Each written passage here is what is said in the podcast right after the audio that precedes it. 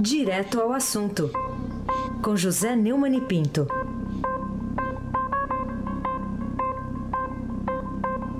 Vamos trabalhar, Neumann. Bom dia. Bom dia, Raíssa Abac. Bom dia, Camila Tulinski. Bom dia. Bom dia, Nelson Almirante Nelson. Oi, bom dia, Ana Paula Niederhauer. Bom dia, Manuel Bonfim. Bom dia, ouvinte da Eldorado 107.3 FM. Vamos nessa, vamos trabalhar, meu filho. Vamos nessa. Nós dois aqui, Neumann e eu, trocamos e-mails, né? Combinando a pauta, tudo. Mas esse e-mail aqui é regularizado, tá aqui, eu tô com ele aqui. E eu pergunto a você, que notícia mais chamou a sua atenção, hein, nessas últimas horas, Neumann? Tem a ver com e-mail? É, é, é, tem sim. Ontem, na hora do almoço, como na canção de Fagner Belchior, vi a colega Andréa Sadi, que trabalhou, aliás, aqui conosco na TV Estadão, e hoje está na Globo News, contar uma novidade que me estarreceu, como diria Dilma, no programa Estúdio I de Maria Beltrão. De acordo com o relato obtido por ela, a mulher do marqueteiro João Santana, Mônica Moura, contou em depoimento ao ministro Herman Benjamin relator do Tribunal Superior Eleitoral da ação do TSE contra a chapa reeleita de Dilma Temer na eleição de 2014 por abuso de poder político e econômico, lá na sede do Tribunal Regional Eleitoral da Bahia, que ela, Mônica Moura, dividia com a ex-presidente Dilma Rousseff. Em 2015, um e-mail fictício. Veja que engenhoso, Camila. Pelo qual elas se comunicavam de uma forma original, bolada para evitar qualquer é, abelhudo no meio dos e-mails dela. As duas tinham a senha e escreviam rascunhos que não mandavam, o que precisavam saber de forma secreta. Foi usando esse método que a ex-presidente teria contado a Mônica, segundo ela contou a Herman, de forma cifrada, que a Operação Lava Jato estava apertando o cerco contra ela e o marido. Opa, obstrução de justiça, Heisen. Segundo Mônica Moura, o tal e-mail foi criado porque Dilma estava preocupada com a evolução da Lava Jato e queria um canal de comunicação seguro com o casal. Mônica, então, bolou essa jogada aí. A comunicação funcionava da seguinte forma: os e-mails não eram enviados. Quando queriam se comunicar, escreviam e deixavam no rascunho. Liam, apagavam e respondiam no mesmo molde. Neste e-mail, os textos eram metáforas, né? exercícios de ficção. Um dos exemplos dados por Mônica, a, o, o, o, pessoal lá do TSE, o ministro Herman Benjamin, dizia que eles receberam uma mensagem de Dilma informando seu amigo está doente, em estado quase terminal. E a mulher, que sempre cuidou dele, também está do dói. Para os marqueteiros, os amigos doentes eram eles próprios e a mensagem cifrada, um recado de Dilma de que as investigações se aproximavam do casal.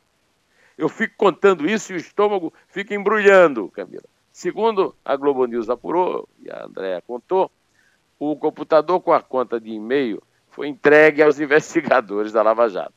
Uma das preocupações do casal de marqueteiros, antes de serem presos, mas cientes da ordem de prisão, era saber se a Dilma conseguiria evitar o espetáculo na chegada deles ao país, já que estavam lá eh, no Caribe, trabalhando. Mas esta mensagem metafórica não foi respondida pelo ex-presidente, segundo Mônica.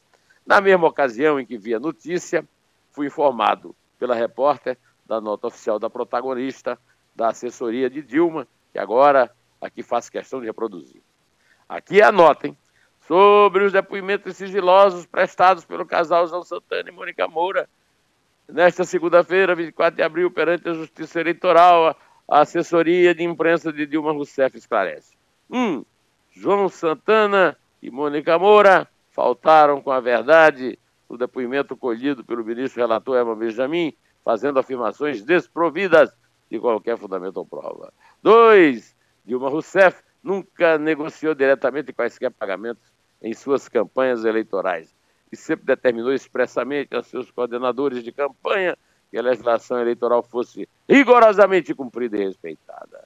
Três, tudo indica que o casal, por força de sua prisão por um longo período, tenha sido induzido a delatar fatos inexistentes com o objetivo de ganhar sua liberdade e de atenuar as penas impostas por uma eventual condenação futura.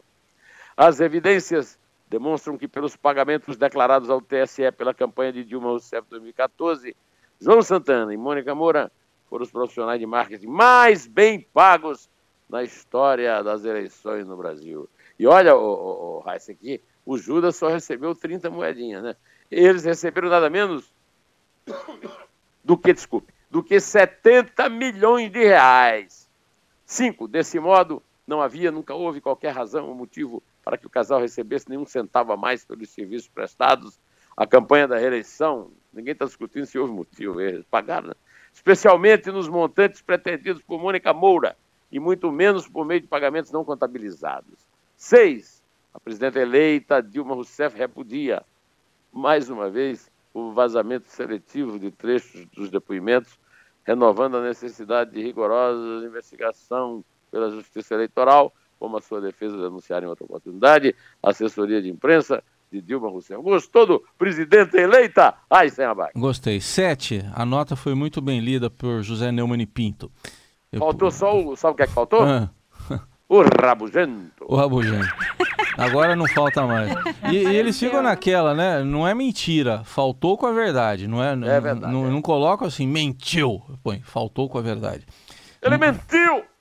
Não, não, só faltou com a verdade. Mas por que que essa notícia, que é aparentemente banal, um, um e-mail, né, criado, causou tanto choque aí, né, Mani? Ô, Heisen, é, mais do que chocou, viu? Eu tive uma repugnância, assim, incrível. Você poderá argumentar, isso na hora do almoço, pessoa. Você poderá argumentar, fui pro banheiro, você poderá argumentar que já foram dadas notícias muito mais pesadas, né? Por exemplo, do ponto de vista da importância financeira, nós já ficamos sabendo do pagamento de bilhões em propinas pelo Departamento de Operações Estruturadas da Odebrecht, que funcionava como uma central de propinas.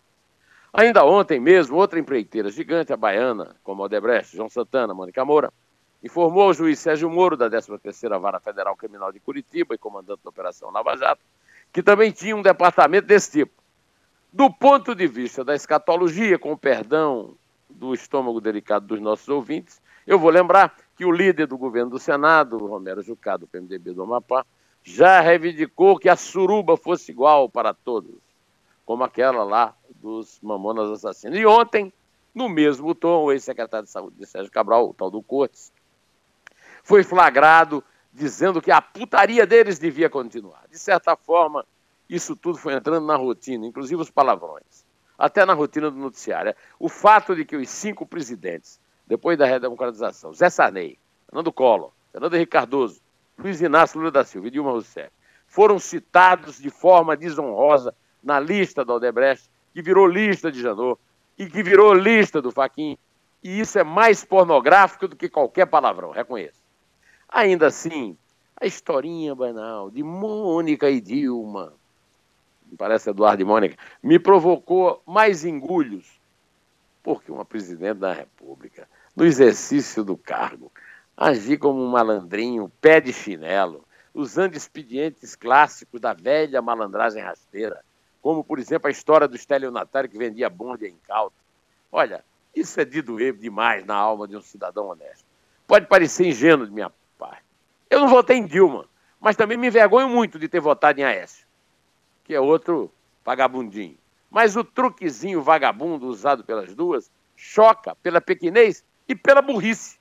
O ouvinte de Eldorado sabe que não prezo muito o bestunto de Dona Dilma.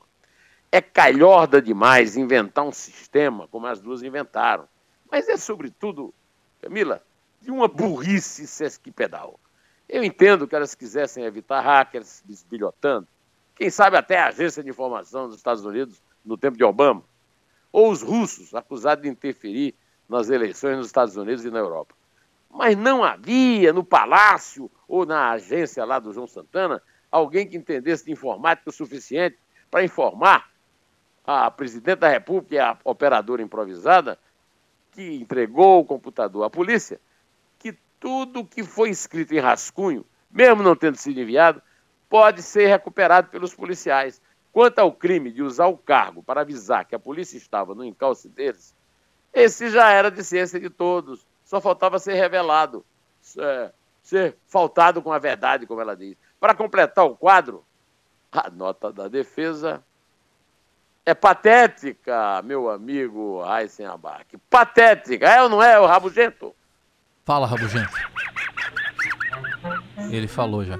Olha aqui, não, você se referiu aos ex-executivos da OAS que revelaram a existência de um departamento de propina lá também, a exemplo do Odebrecht. O, o que mais eles revelaram no depoimento de ontem ao juiz Sérgio Moro? Tem um chamado Agenor Franklin Medeiros, ele descreveu para a Força Tarefa da Lava Jato que existia na OAS o tal departamento de propina. O mais grave foi o depoimento, eu acho, de Roberto Moreira Ferreira, que disse que o tal triplex do edifício Solaris, no Guarujá, nunca foi vendido porque sempre esteve reservado para a família do ex-presidente Lula. É claro que é apenas mais uma testemunha contando isso. É claro que a defesa do Lula já soltou uma nota para insistir na versão estapafúrdia de que o depoimento confirma a tese de que o apartamento não é do ex.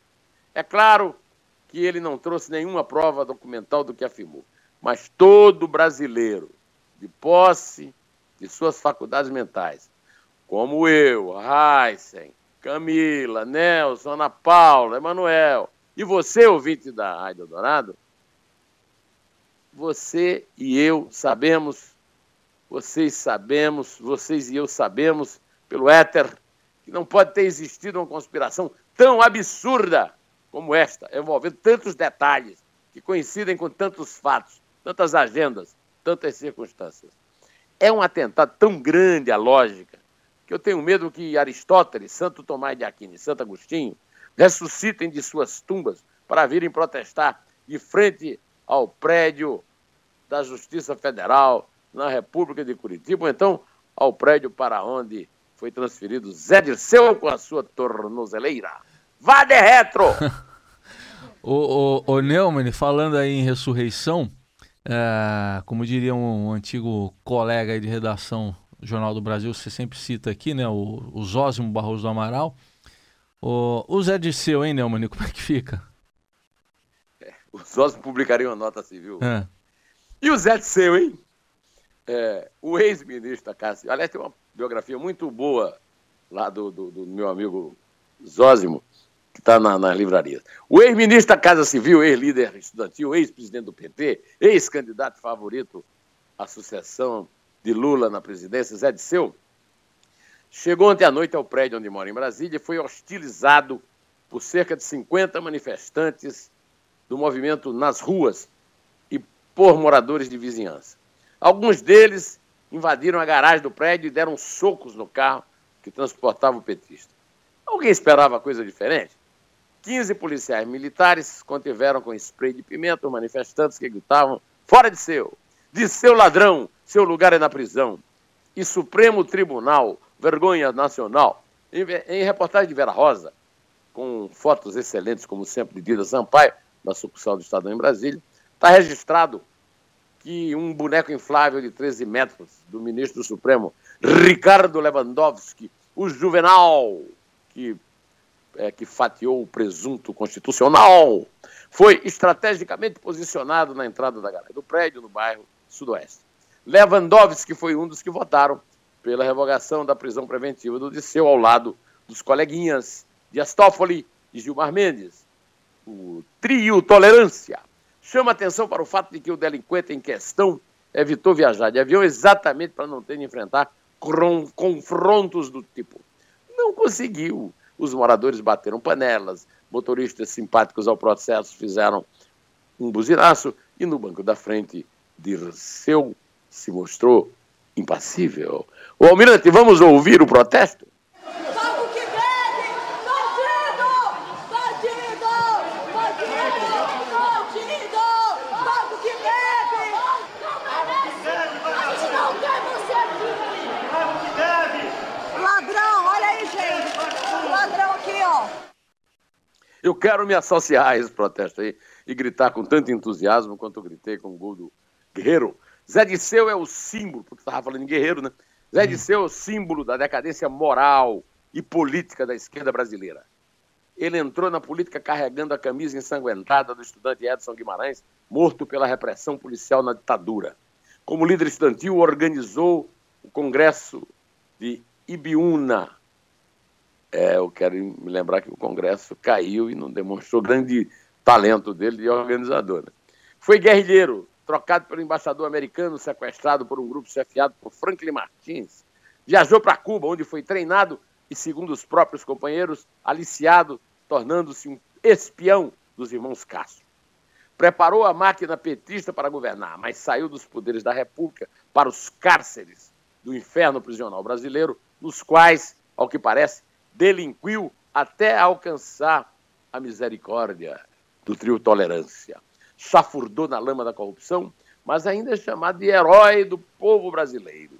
Não passa, contudo, de um trapo, cuja história pessoal reproduz a decomposição moral e a degradação política de uma esquerda que só engana um grupelho de prosélitos que brigam por uma boquinha e uma mortadela no serviço público para financiar suas vidas de chinelinhos da máquina pública, estróina, viciada, que luta bravamente para continuar saqueando os cofres públicos e manter seus privilégios. Ao sair da cadeia, no café da manhã com os filhos Joana e Zeca Disseu, que é deputado federal, e com um amigo, Breno Altman, em São Paulo, Zé Disseu falou muito sobre o PT, o governo Temer, Lula, PSDB, e avisou: temos de nos preparar para a guerra política. Era a esse degradante espetáculo que ele se referia. Deus nos livres dos resultados dessa guerra de quadrilhas sobre nossos bolsos furados. Almirante, toca aí um dos companheiros dele, o Chico Buarque, em homenagem ao herói do Chico, Zé Dirceu. Vai trabalhar, vagabundo! Vai trabalhar, vagabundo, vai trabalhar, criatura. Deus permite a todo mundo uma loucura. Passo domingo em família, segunda-feira, beleza. Embarca com alegria na correnteza. E vamos contar? Vamos contar, é três. Aysen de técnico novo. É isso. O Cuca vai pegar. É três. É dois. É um. Em é. Pode apertar a gravata, vai te enforcar, vai te entregar, vai te estragar, vai trabalhar. Vê se não dorme no ponto, três pontos no conto da loteria. Passou domingo no mangue, segunda-feira vazia, ganha no banco de sangue pra mais um dia.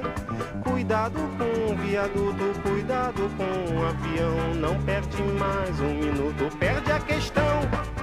Tenta pensar no futuro, no escuro. Tenta pensar, vai renovar teu seguro. Vai caducar, vai te entregar, vai te estragar